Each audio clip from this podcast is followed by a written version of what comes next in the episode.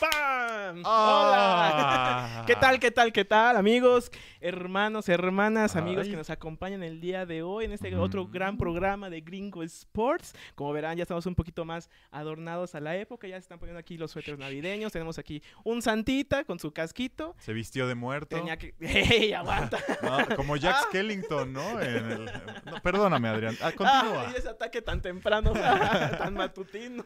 No, bueno, ahorita pasaremos a mis, a mis equipos, pero... Obviamente ya nos cambiaron otra vez el set, Eso. pero lo que no cambia es nuestro experto, el que le sabe a, los, todos, los, a todos los deportes, a los Ah, Qué americanos. bonito. Darian, ¿cómo estás el día de hoy? Estoy muy feliz, aún mejor ahora que me acabas de llamar el experto, porque yo no me consideraría todavía, todavía, Todavía. todavía. Nos queda mucho tiempo de carrera, esperemos, primero Dios, tocamos madera. Pero estoy muy bien, Adrián, muy emocionado. Estamos una semana más aquí Sí, en claro. este su programa, porque no, so- no es nuestro nada más, es suyo. Es suyo. Así que ya vieron nuestro mercado, ahora tenemos Vamos que... a ir agre- poniendo poco Hay a que poco. meterle unas luces navideñas a lo mejor, Estaría ¿no? bien, ¿eh? La No verdad me, me gustaría, se vería mejor para esta época navideña que ya se está acercando muchísimo y que se viene una temporada fuerte también en los deportes. Exacto, porque no solo Santa trae regalos, también la- las ligas nos regalan partidos emocionantes, se vienen grandes enfrentamientos, pero no nos adelantemos, Adrián. Primero vamos a, a lo bueno, a Prim- lo que pasó esta semana. Exacto, vamos a lo que nos, a cómo nos sorprendió diciembre empezando este mes, que la verdad empezó de una forma increíble en la NFL, Con que, Tokio. que tuvimos una semana 12 interesante, muy muy buena, muy este movida y creo que con muchas sorpresas. Sí, en realidad, bueno, la sorpresa que es la estelar de la cual queremos hablar hoy es los Eagles contra los 49ers. Creo Sí. que fue el partido que todos y su mamá estaban viendo. O sea, no había, yo, al menos de la gente que disfruta el americano como nosotros, estaban comentando que era de los partidos que más esperaban porque no solo es un partido divisional importante, sino que además es la revancha de la semifinal, bueno, de la final De de la final. conferencia pasada. O sea, estos dos equipos se enfrentaron para intentar llegar al Super Bowl. Y bueno, los Eagles salieron dominando. Muchos dicen que porque Brock Purdy se había lesionado. Que porque no estaban en su mejor momento los receptores, que no se entendían con el otro coreback, o sea, fueron como muchos problemas en ese entonces, ¿no? Sí, en realidad creo que fueron muchas, bueno, no, no vamos a decir excusas porque al final el deporte también tiene esos factores. Sí.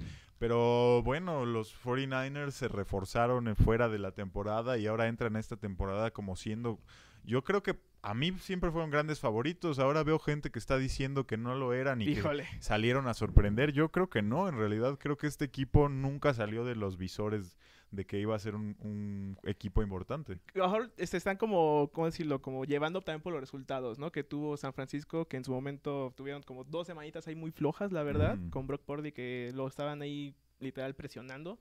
Pero creo yo que ahorita están en un momento increíble. Creo que lo platicamos la semana pasada, que creo yo que tienen una... Tienen los jugadores completos y los adecuados para lo que quieren jugar. Sí, y bueno, una secundaria que vimos que dominó a los Eagles. O sea, ya metiéndonos en este partido, la secundaria nunca le dio ni un solo cacho a los receptores este, Sí. que favoritizan normalmente Jalen Hurts. O sea, AJ Brown estuvo cubierto casi por dos hombres todo el partido. Devontae Smith en pases largos nunca encontraba el espacio. Y por más que le daban cinco segundos en, el, en la bolsa, a bolsa. Jalen Hurts, no encontraba a quién lanzarle. Y es que si estamos de acuerdo que Jalen Hurts es un coreback que se mueve mucho, que tiene que estar buscando este la alternativa, que a lo mejor está más acostumbrado pues también como al que la bolsa protectora le, le alcance más, ¿no? Que pueda él como desarrollar más la jugada, pero que ahora la verdad con San Francisco se vio totalmente nulo. O sea, empezó bien el, el partido, empezó creo que dominando también este, las Águilas, Sí. pero hubo un momento en el que se descontroló todo y creo que va de la mano de lo que hizo este Dibu Samuel.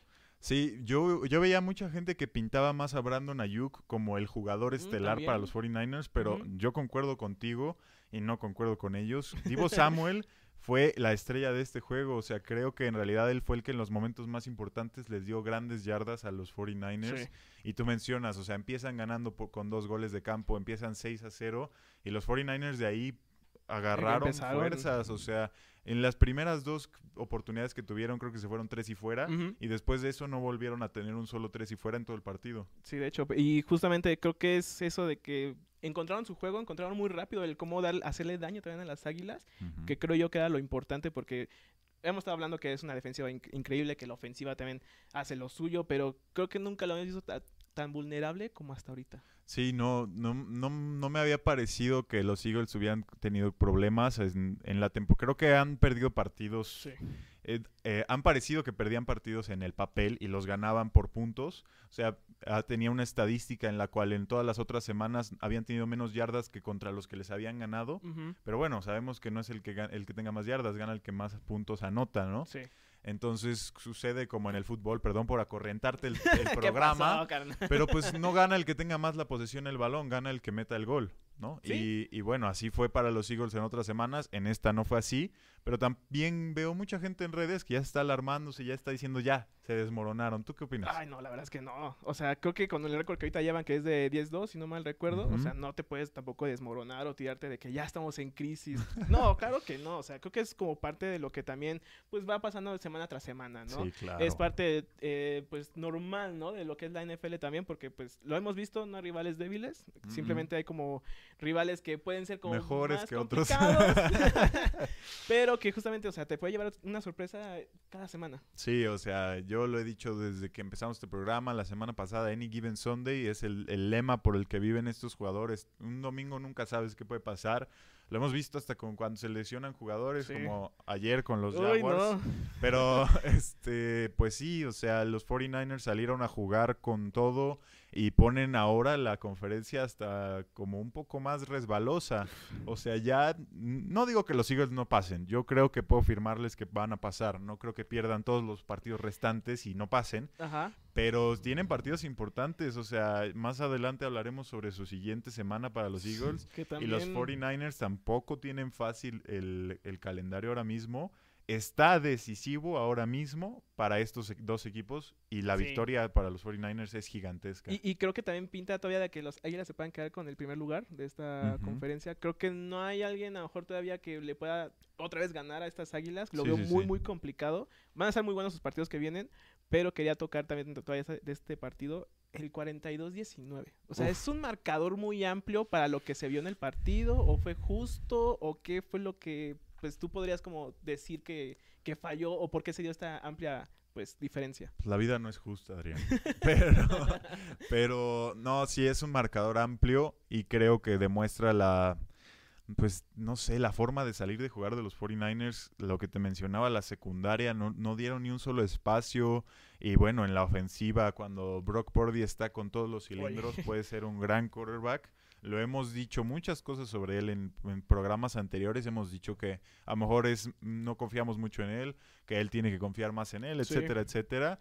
Pero bueno, cuando están bien, están muy bien. Y cuando están mal, están muy mal. Sí, cañón. Entonces creo que es un equipo al cual debes de tenerle mucho cuidado porque no le debes dar ni una sola oportunidad de que se confíen.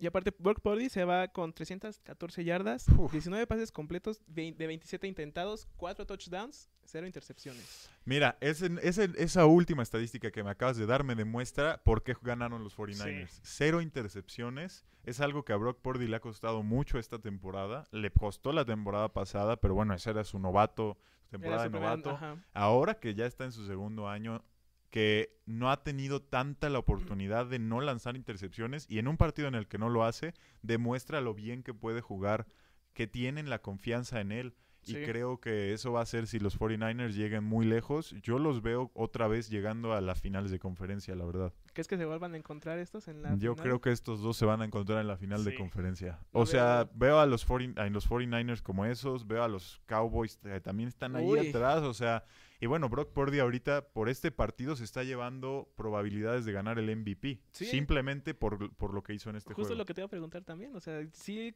es candidato total. 100%. O sea, creo que ahora mismo no hay un quarterback que esté jugando a este nivel y que no esté en la conversación del MVP. Dak Prescott está hasta en la conversación. Me, la- me robaste Es la que mira nada más lo con estamos ya nos compartimos cerebro. Híjole, la misma neurona aquí trabajando. Pero también te quería decir, Christian McCaffrey. Un datito ahí, nada más para Ah, que quede el aquí datito otra de vez. Adrián de la Otra vez. semana, Oye, como siempre. Se convirtió en el primer corredor de mil yardas para los 49ers desde Frank Gore, que lo hizo en el 2014. Creo que Ah, también te habla del buen trabajo que tienen este, este corredor y que no habían encontrado esa, ¿cómo decirlo?, alternativa en el ataque hasta que llegó este McCaffrey. No, Christian McCaffrey es una bestia. O sea, tú lo ves jugar y le llegan cuatro y aún así no lo tiran. Le llega otro Sí. más y todavía no lo tiran. Es un robot. Es, es un robot, es un robot. Digo, tiene sus lesiones porque, bueno, eso pasa cuando cinco hombres no te pueden bajar. Sí. También te pueden llegar a lesionar. Pero sí, lo mencionas muy bien. Christian McCaffrey es una pieza importantísima. Y también yo te quiero decir a George Kittle, que creo que tiene, es uno de los mejores alas cerradas de las 49ers. Esta, esta temporada no lo han buscado tanto, pero ya lo empezaron a buscar más y Sí. por eso están jugando como están jugando. Y le está dando otra alternativa al, a- al ataque. También pasa muy desaparecido en los partidos, no sé, o no le han dado como esa relevancia también a este ala cerrada. Y me sorprende porque hace muy bien el trabajo. Quizás es porque bloquea a veces mucho, que porque es un, ¿O hace no muy es un buenos Travis bloqueos. Kelce? No es un Travis Kelsey, es más una ala cerrada res- este, de bloqueo y receptor. Él hace ambas cosas y las hace muy bien. Sí. Entonces a veces no es tan necesario, bueno, cuando tienes a otros grandes receptores a tus lados, Brock Purdy no necesita solo buscar a su ala cerrada. Entonces 49ers demostraron, nos equivoqué, yo me equivoqué, tú, tú no te equivocaste, Adrián lo fe. dijo bien la semana pasada que, iba, que iban a ganar los 49ers. Y bueno, ya veremos qué pasará. ¿Qué pasará en este programa, Adrián? Exactamente, porque ¿Eh? la próxima semana Como los mochila de Dora la 49ers... exploradora. No, hombre, aquí está toda la alternativa. Pero los 49ers se enfrentan a los Seahawks. Uy, uy, uy, uy, uy, uy, uy. Va a estar un partido muy complicado, va a ser muy bueno, yo diría, que a mejor no, va- no pinta para que sea como el, el partido con muchos puntos, pero me quedo también con lo que vi de Seahawks el jueves en la noche, que me gustó muchísimo. Mira, eh, hay, hay dos equipos, hay dos Seahawks ahora mismo en esta temporada. Están los que jugaron el partido pasado Sí. y están los que han jugado toda la Ay, temporada. Dios mío, qué, qué valor. Eh, no pinta bien, amigos. Mira, yo creo que los Seahawks son un equipo para llegar a postemporada, pero son un equipo para ser eliminado en el primer partido que jueguen. Sí, o sea, es, es algo que duele porque, bueno, es- sabemos que luego nos ponemos la camiseta, Sí. pero hay que ser objetivos. Para eso estamos aquí, para traerles la información sin ningún tipo de, pues, de tinte, de fanatismo. fanatismo. De Y pues los- otra playera. Y pues los Seahawks no son el mejor equipo que hay en la NFL. Creo No. que cualquiera que, que haya visto algún partido de ellos me podría decir que tengo la razón en eso. Pero al, al final del día tampoco es que esté tan cargada como en la conferencia americana. O sea, creo que se presta un poco más la NFC para que ellos puedan llegar un poco más lejos. Pero bueno, tienen a un contrincante como los mencionados ya, los 49ers enfrente. Y no sé qué tan bueno pueda ser para una ofensiva que no ha encontrado todavía a un Gino Smith tan bueno. Ay, es que también lo que vimos el jueves pasado contra los Cowboys, que también es otro tema que vamos a tocar. Pero los Seahawks, cuando, jue- cuando se encuentra bien con sus receptores como Decaf, que está en un muy, muy buen momento, Sí. que también lo que hizo fue una locura el jueves, pero te quedas con la mala imagen de lo que pasó en las últimas dos jugadas de los Seahawks. Y bueno, o sea, te quedas con la idea de que Pete Carroll le encanta lanzar en... en Le encanta el riesgo al carnal, o sea, no ha aprendido. Ya ni me lo recuerdes porque, hijo de su máquina. ¿Cómo lo atacan aquí?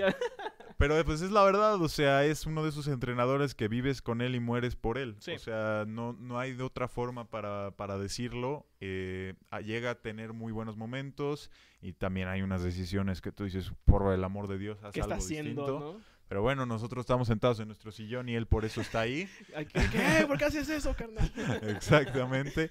Pero sí, DK Metcalf es un muy buen receptor. Tú mencionabas que la- el, el partido pasado rompió hasta un récord. Oye, impresionante récord de velocidad que tenía Tariq Hill esta temporada, que lo rompió por punto un este, millas por hora. O sea, Y además midiendo creo que tres cabezas más que Tyreek ah, es Hill, ¿no? impresionante. También Tariq Hill parece que corre con sus pianitas de molcajete, pero, Ah, pero cómo corre. corre, pero O sea, Dios mío. Ahora sí que Dios da, pero no... O sea, Dios aprieta, pero no No ahorca. ahorca, claro. Entonces a Tyreek Hill también le dio una gran oportunidad, pero bueno, DK Metcalf va a ser un factor importante para este partido contra los 49ers. Si quieren ganar a los Seahawks y quieren mejorar su oportunidad de llegar a la postemporada, tienen que ganar este juego. Y ahora, ¿tu pronóstico para este partido?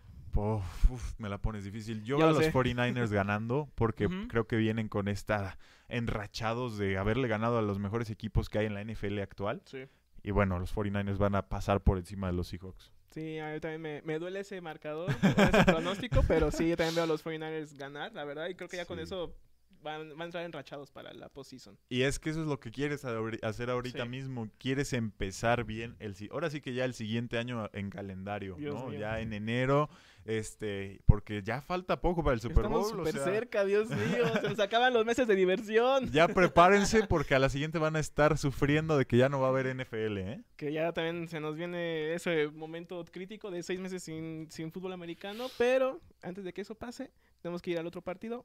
Cowboys, Eagles. Cowboys Eagles. Mira, yo quiero que ahorita tú arranques y hasta te voy a hacer con una pregunta porque quiero saber, porque tú también eres un experto, Adrián. Ay, gracias, qué detalle. Era nada más.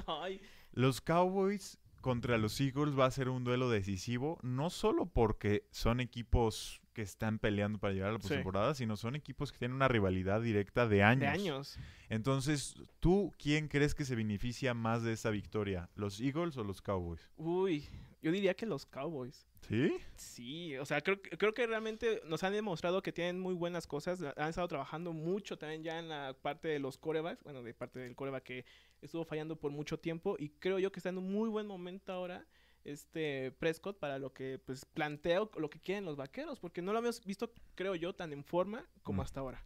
No, en realidad sí. O sea, ya que esté teniendo una de esas temporadas con que lo piensen para ser el jugador más valioso, el MVP, Sí. pues en realidad menciona lo bien que ha jugado. Creo que ha tenido piezas a su alrededor gigantescas para él. O sea, CD Lamb teniendo uno de sus mejores años desde entrar a la liga. También tiene a un gran Tony Pollard en el backfield atrás de él para que corra todas las yardas que ellos necesitan. Parece que puede quitarse a cuatro de encima. Y sin problema, y sigue, Y sigue corriendo. Lo vimos hasta contra los Seahawks. O sea, cada Sí. vez que necesitaban salirse un apuro, dásela a Pollard y que corra. Dásela ya a ver qué hace este carnal. que él se invente algo, no pasa nada. Y bueno, yo creo que sí, eh, Mike McCarthy tiene un- grandes piezas, pero fíjate, yo estoy en desacuerdo. Yo creo que esta victoria le beneficia más a los Eagles porque después de haber perdido contra estos rivales que son los 49ers, No va a regalar nada. no van a regalar nada. Exactamente, esa es la mentalidad con la que van a Sí. entrar. Creo que una, una gran cosa que los diferenció cuando ganaron ese Super Bowl contra los Patriotas es que nadie esperaba nada de esos Eagles. Sí. Y bueno, hay, hay pocos de esos jugadores que quedan de, de, de cuando ganaron el Super Bowl. En realidad no son muchos. pero los que quedan ahí siguen teniendo esa mentalidad de que somos los menos favoritos y tenemos Tienen que, que jugar como los menos favoritos. Y ahorita todos los medios los están pintando como los menos favoritos. De hecho, sí, o sea, es lo más curioso que se pueda o sea, decir de Pero este aquí estamos en contra de todos esos medios. Claro, porque no somos los mismos medios. no, pero realmente creo que es un partido, que- y lo vimos hace poco también, un Eagles Cowboys que terminó con una diferencia de 3, 4 puntos. La verdad es que estuvo muy, muy reñido ese partido. Y creo yo que ahí fue donde demostró también los vaqueros que pueden pelearle a las águilas. Y que obviamente les faltó ahí como la parte ofensiva, pero creo yo que sí le apostaría a los vaqueros que se puedan llevar este partido. Híjole, otra vez nos vamos a sí, pelear. sí, aquí. Bueno, Perdón, Adrián, yo no te voy a regalar, yo no te voy a regalar nada. Ya, ya Ya estás, ya estás serio, Dios Ya, mío. Ya, ya me puse serio. Ya en Navidad no esperes nada debajo de tu árbol más que carbón. Pero bueno, en realidad para eso están aquí, para saber de nuestras opiniones. Yo voy con las águilas, tú vas con los con Cowboys, los no vaqueros, pasa nada. pasa ¿Cuál es el siguiente partido que tú dices tienen que prestar atención nuestro Uy. querido público? Y es que hay otro, eh, otro partido que también ahí le pondría la fichita. Ujú. Chiefs Bills.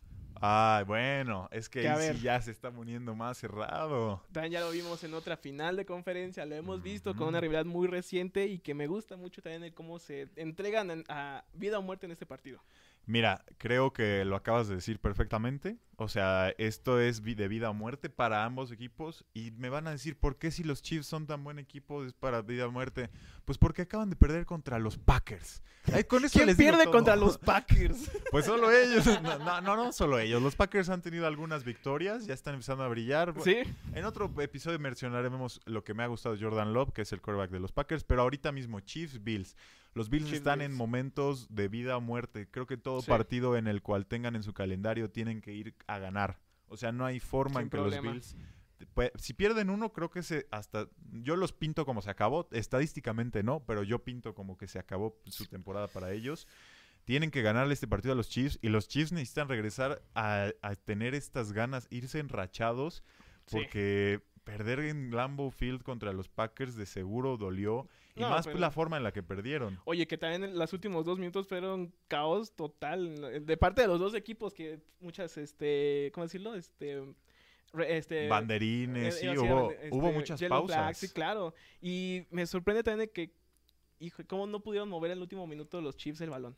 Eso, eso es lo que justamente eh, duele, porque bueno, si me dijeras los dominaron, a lo mejor hasta una derrota de 30 puntos te sabe, no te No sabe tan mal ajá. como una de lo poco que fue y de los últimos minutos que tuvieron la posición del balón no poder hacer nada.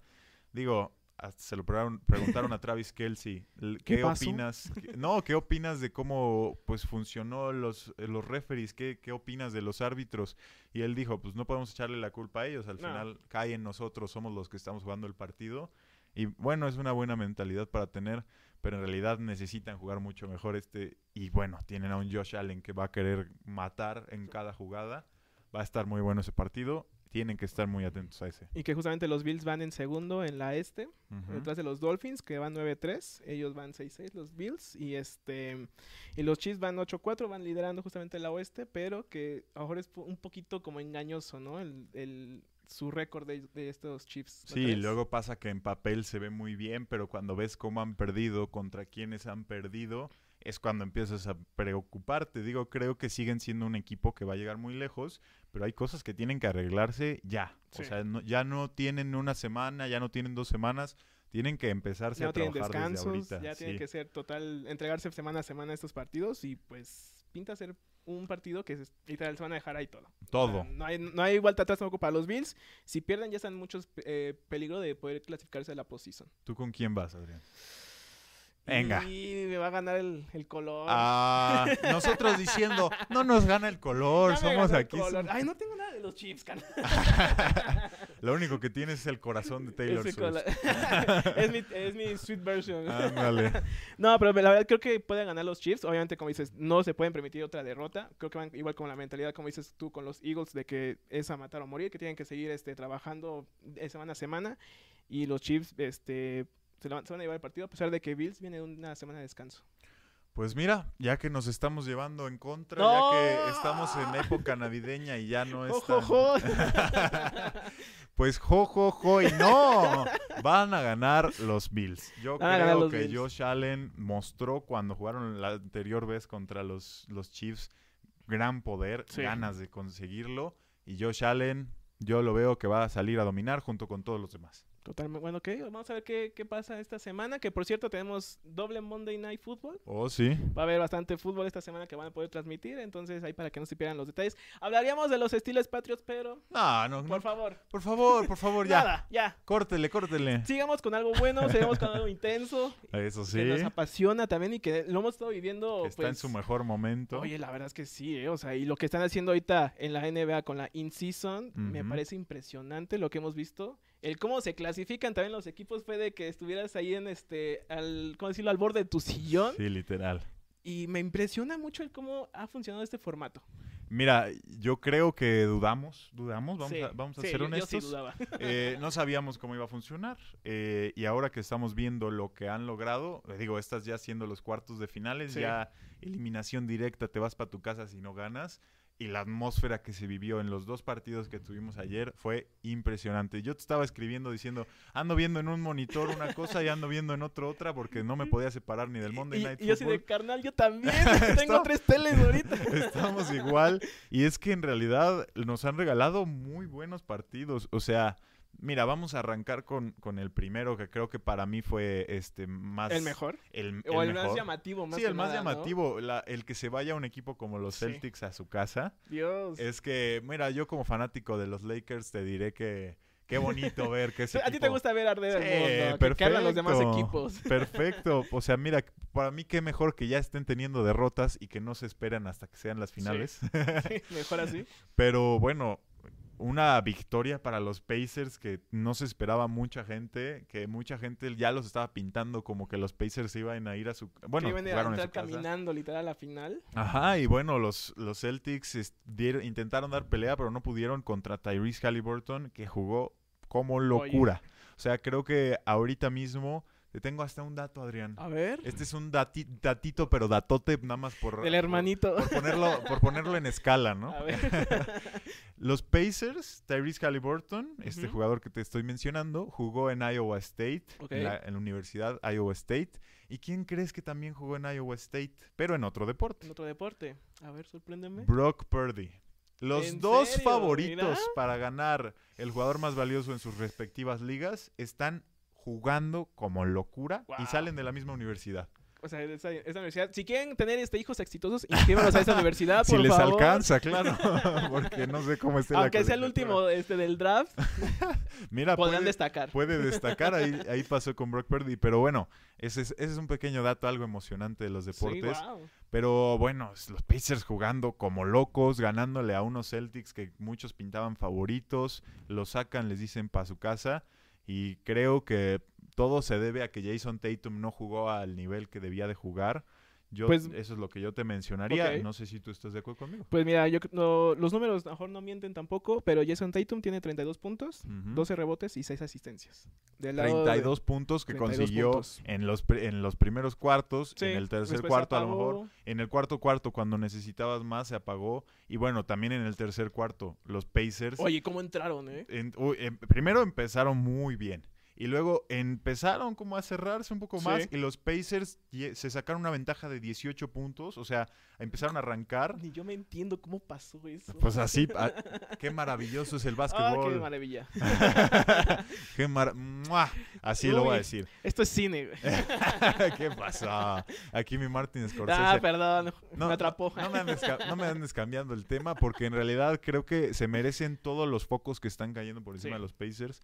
Digo, no hay, que, no hay que acelerarnos, todavía esto es solo uno de los torneos que se jugará. Bueno, ya, ya veremos cómo sucederá más adelante. Y yo te quería preguntar justamente del torneo regular, como se conocería, del torneo largo. Ajá. ¿Por qué van mal los Pacers? ¿Por qué no tienen estos números que vimos ahorita en esta in-season como lo tienen en la temporada normal? Pues creo que todo se reduce a partidos importantes en momentos de, de brillo, supongo.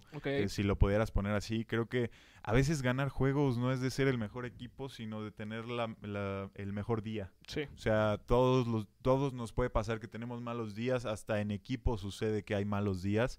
Y digo, no sé si los Celtics hayan tenido un mal día o una mala semana o lo que sea, pero en realidad pues sí les afecta, ¿no? Y aunque no hayan no tengan el mejor récord en temporada regular, pues ganar esos partidos importantes te va a alzar la moral. Sí. Y yo, yo hasta diría que si llegan a la final, pueden, em- podemos ver a los equipos que lleguen a la final tener mejores récords después de este torneo, ¿eh? Porque es, es esa moral de, ah, ya gané un Sí. torneo, ya gané algo durante la temporada, ¿por qué no puedo ganar todo a las finales? Es esta motivación como deportiva que uno llega a tener después como de una mala racha y te agarra una muy buena racha. Es como de, ah, entonces soy capaz de hacer las Sí cosas. puedo hacer algo. ¿Por qué no lo hago? Me puedo eh, parar de mi cama y hacerlo.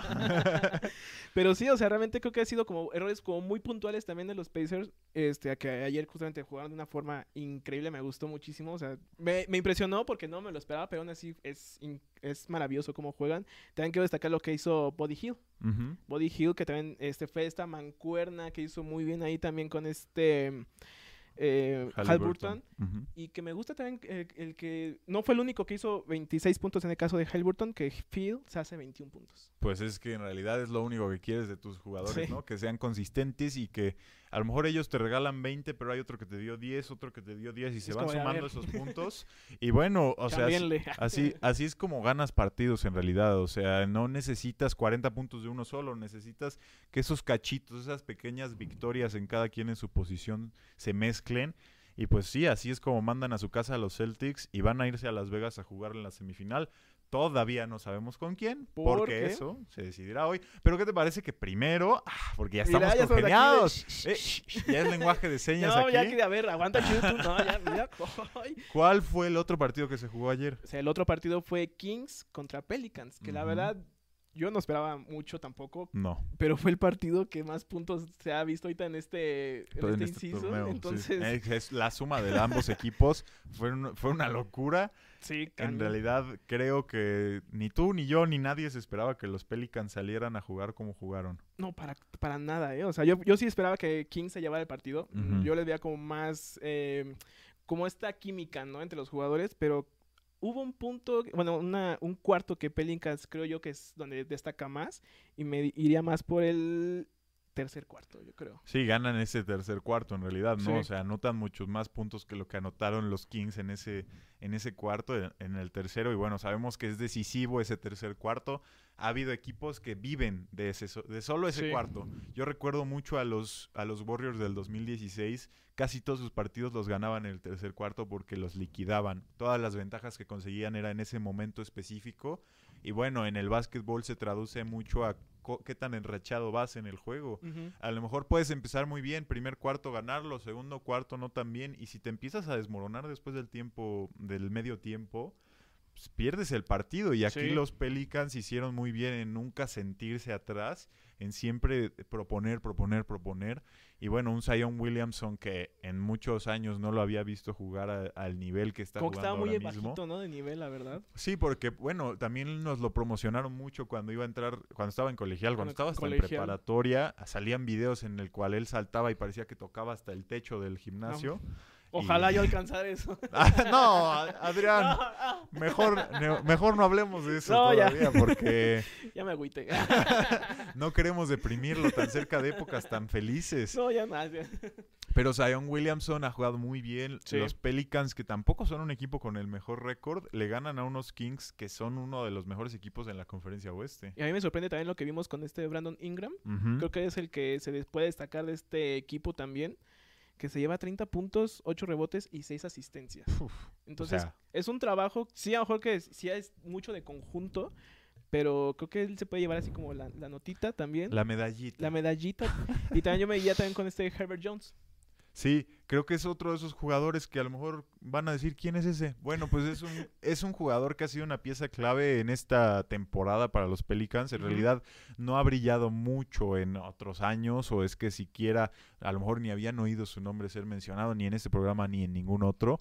Pero es porque pues son, son, son jugadores de momento, son Sí. jugadores de... Puntuales, ¿no? Como de Puntuales. que aparece justamente en esa acción que puede cambiar el, el partido. Y cuando los necesitas más, porque bueno, a lo mejor en un partido de temporada regular que no es tan importante, pues no va a brillar un jugador así, pero pues son- se, se ganan su, su lanita, a lo No, mejor hombre. que se merezca un bono, quién sabe, Ojalá ganar esa lanita como ellos ganan. una lanita Ay, ahí, tantito. unos 500 mil dólares, Ay, casi no es nada. mala. Yo creo que a nadie. Pero sí, Pelicans pasa a las semifinales, justamente también esperando el otro partido, que ahorita ya nos vamos con los partidos que hay el día de hoy. Empezamos con Lakers Suns. Uy, uy, no, ni, ni me hablen. Yo no voy a estar, eh, yo voy a estar excomunicado, yo no voy a a saber las 9 nada. ni lo busques. No va a estar. Exacto, a mí no me anden... no.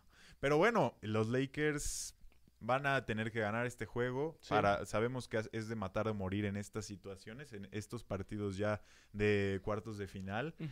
Y los Lakers creo que necesitan esta victoria, pero los Suns pueden dar la sorpresa porque no han tenido tanto brillo en este torneo. Entran apenas por poco a, la- a los cuartos de final Por la diferencia de puntos, ¿no? por diferencia de puntos. Entonces, tienen que demostrar si sí funcionó que hayan conseguido a un Bradley Bill en esta, en esta temporada. Y también los Suns que tienen a Kevin Durant, no hay que este, dejarlo a un lado. Devin Booker. Devin Booker, como dices, de este Bradley Bill. No sé, o sea, la verdad es que se ve como muy complicado también en este partido. O sea, va a ser una maravilla porque el, el torneo lo permite, la verdad. Es, Sí, es claro. full intensidad en diciembre. ¿Quién se iba a pensar que en Nadie diciembre íbamos a tener intensidad? Pero me gusta mucho también esto de lo que está también demostrando Lakers en este torneo. Creo yo que no es, no es lo mismo que en el torneo regular, pero que creo yo que se puede llevar este Lakers este partido. Pues mira, qué, qué bueno que lo dices así. A lo mejor hasta podemos, este... Ya, ya hay paz. Ya hay paz, ya.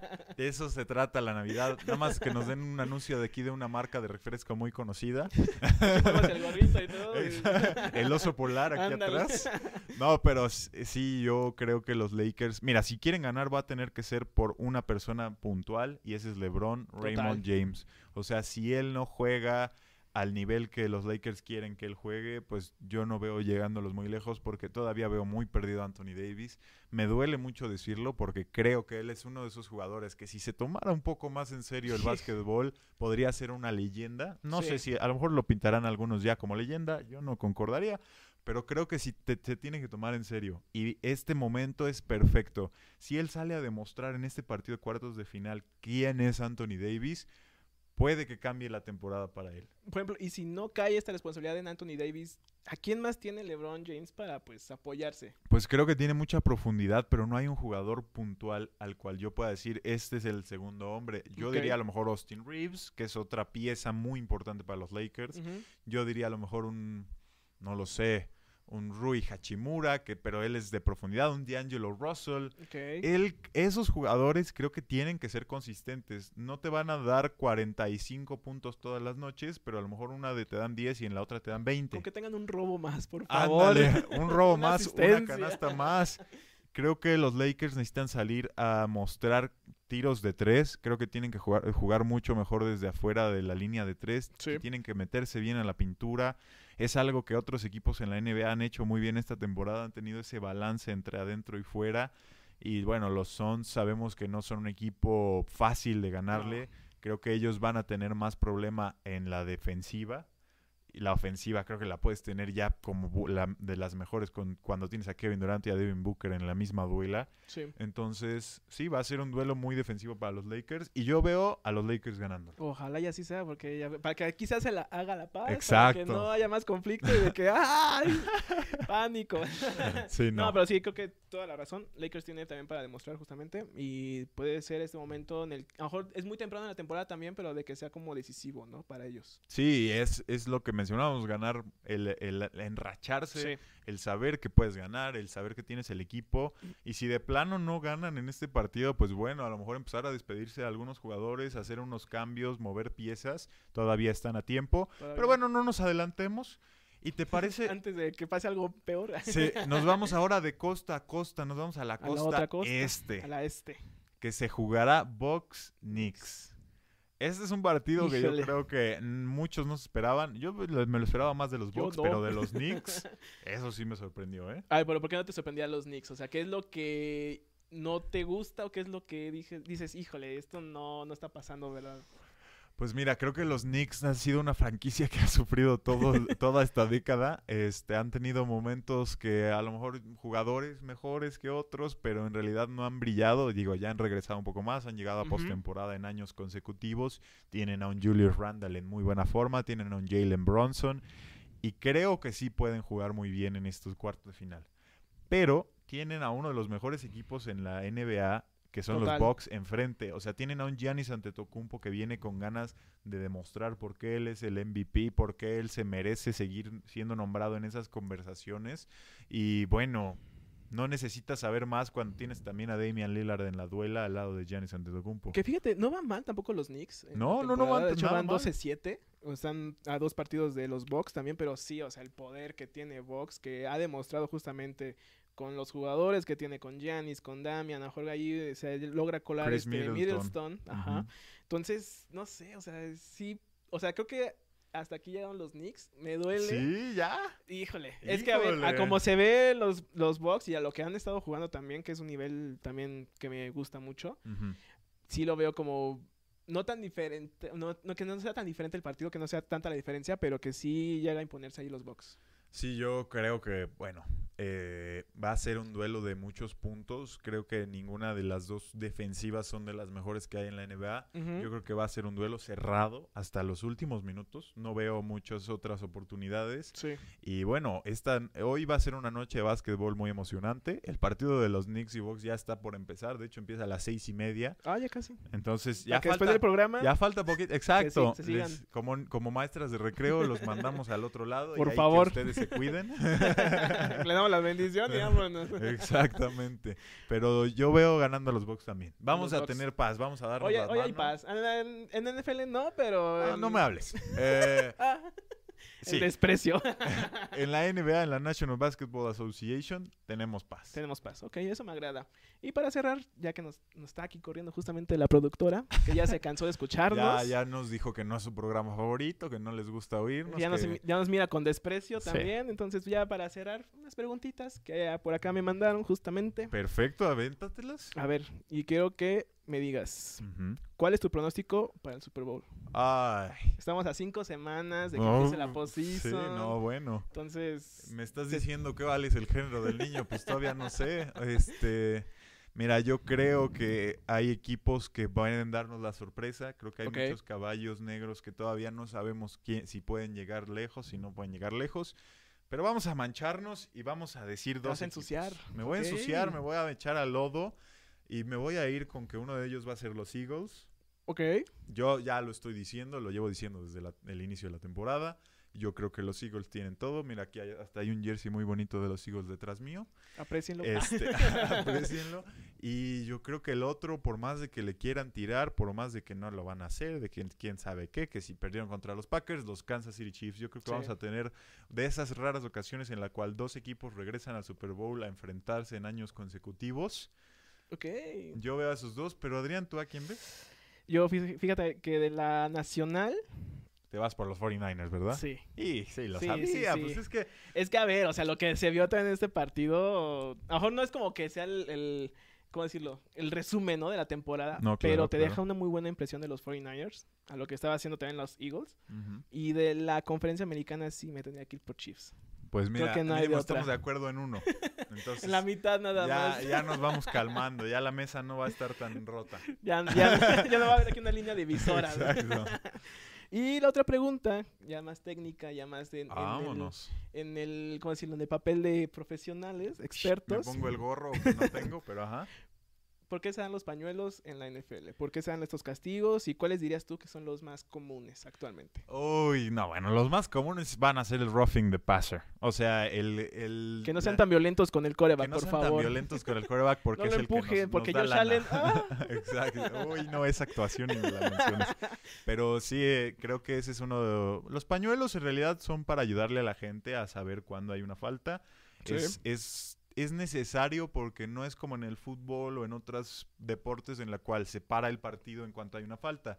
No, aquí se sigue jugando y pues el pañuelo es significativo de que ya hubo una falta, pero la jugada a lo mejor todavía puede resultar para ver si es touchdown, si no es touchdown, si el coach, el coach hasta puede deci- decidir Si es bueno o no. si es un el- castigo correcto o incorrecto. O sea, él puede decir, yo quiero que me lo apliquen o no nos lo apliquen, porque pues si anotas un touchdown, ¿para qué quieres que te den yarda uno y, y Sí, claro. No y así de, ya noté eso? y a ver, Ya ¿por qué me van a regresar? Y bueno, el, pañuelo, el pañuelo no solo nos ayuda a nosotros, los que estamos viendo en casa, A también le ayuda a los jugadores a saber si es una jugada libre, como se le menciona coloquialmente, y hasta el mismo público que está en el estadio para saber si hubo una falta. No todos tienen su gráfica enfrente de O su ver línea imaginaria. su línea de- imaginaria, como tenemos en nuestra comodidad del colchón. Pero bueno, así es, así es como funcionan los pañuelos. Y yo mencionaba el roughing de passer. ¿Tú cuál otro se te ocurriría? A mí se me ocurriría el pass, Pass interference. interference. Sí, la interferencia de pase es uno que se marca mucho. Y ahorita eh, que fuera del está más el, el offense, este mm, eh, no sé, creo que me iría más por esa de interferencia de pase. Creo que es la más común y donde se dan justamente más esos encontronazos entre la secundaria y los receptores. Sí, sí, en realidad creo que esos son los que más se marcan. Pero bueno, ya nos tenemos que ir. ¿Eso es todo? Eso es todo. ¿Ya? Ya, ¿Tan ya. rápido? Ya estamos aquí desde hace una hora. ¿Cómo crees? Casi no se me... No, no, en realidad No, ni lo no sentí, me lo la puedo verdad, creer. ¿eh? Fue, Pues- fue impresionante. La verdad es que fue un programa muy bueno.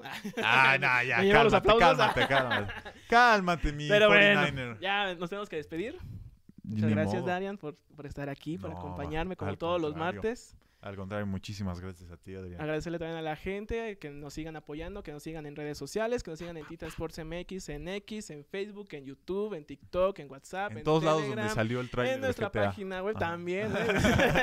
en nuestra página web de titansports.mx, nos pueden escuchar también en, en Spotify, en Apple, en Amazon, y pues no, eh, nos quedan más las redes sociales. No queda nada más que decir, Adrián. ¿Qué pasó? Tus redes sociales y ya. Darian-Lavate en Instagram. Adrián S-Gil, a nombre de toda la producción, nos despedimos, muchas gracias, hasta la próxima. Adiós. Feliz Navidad.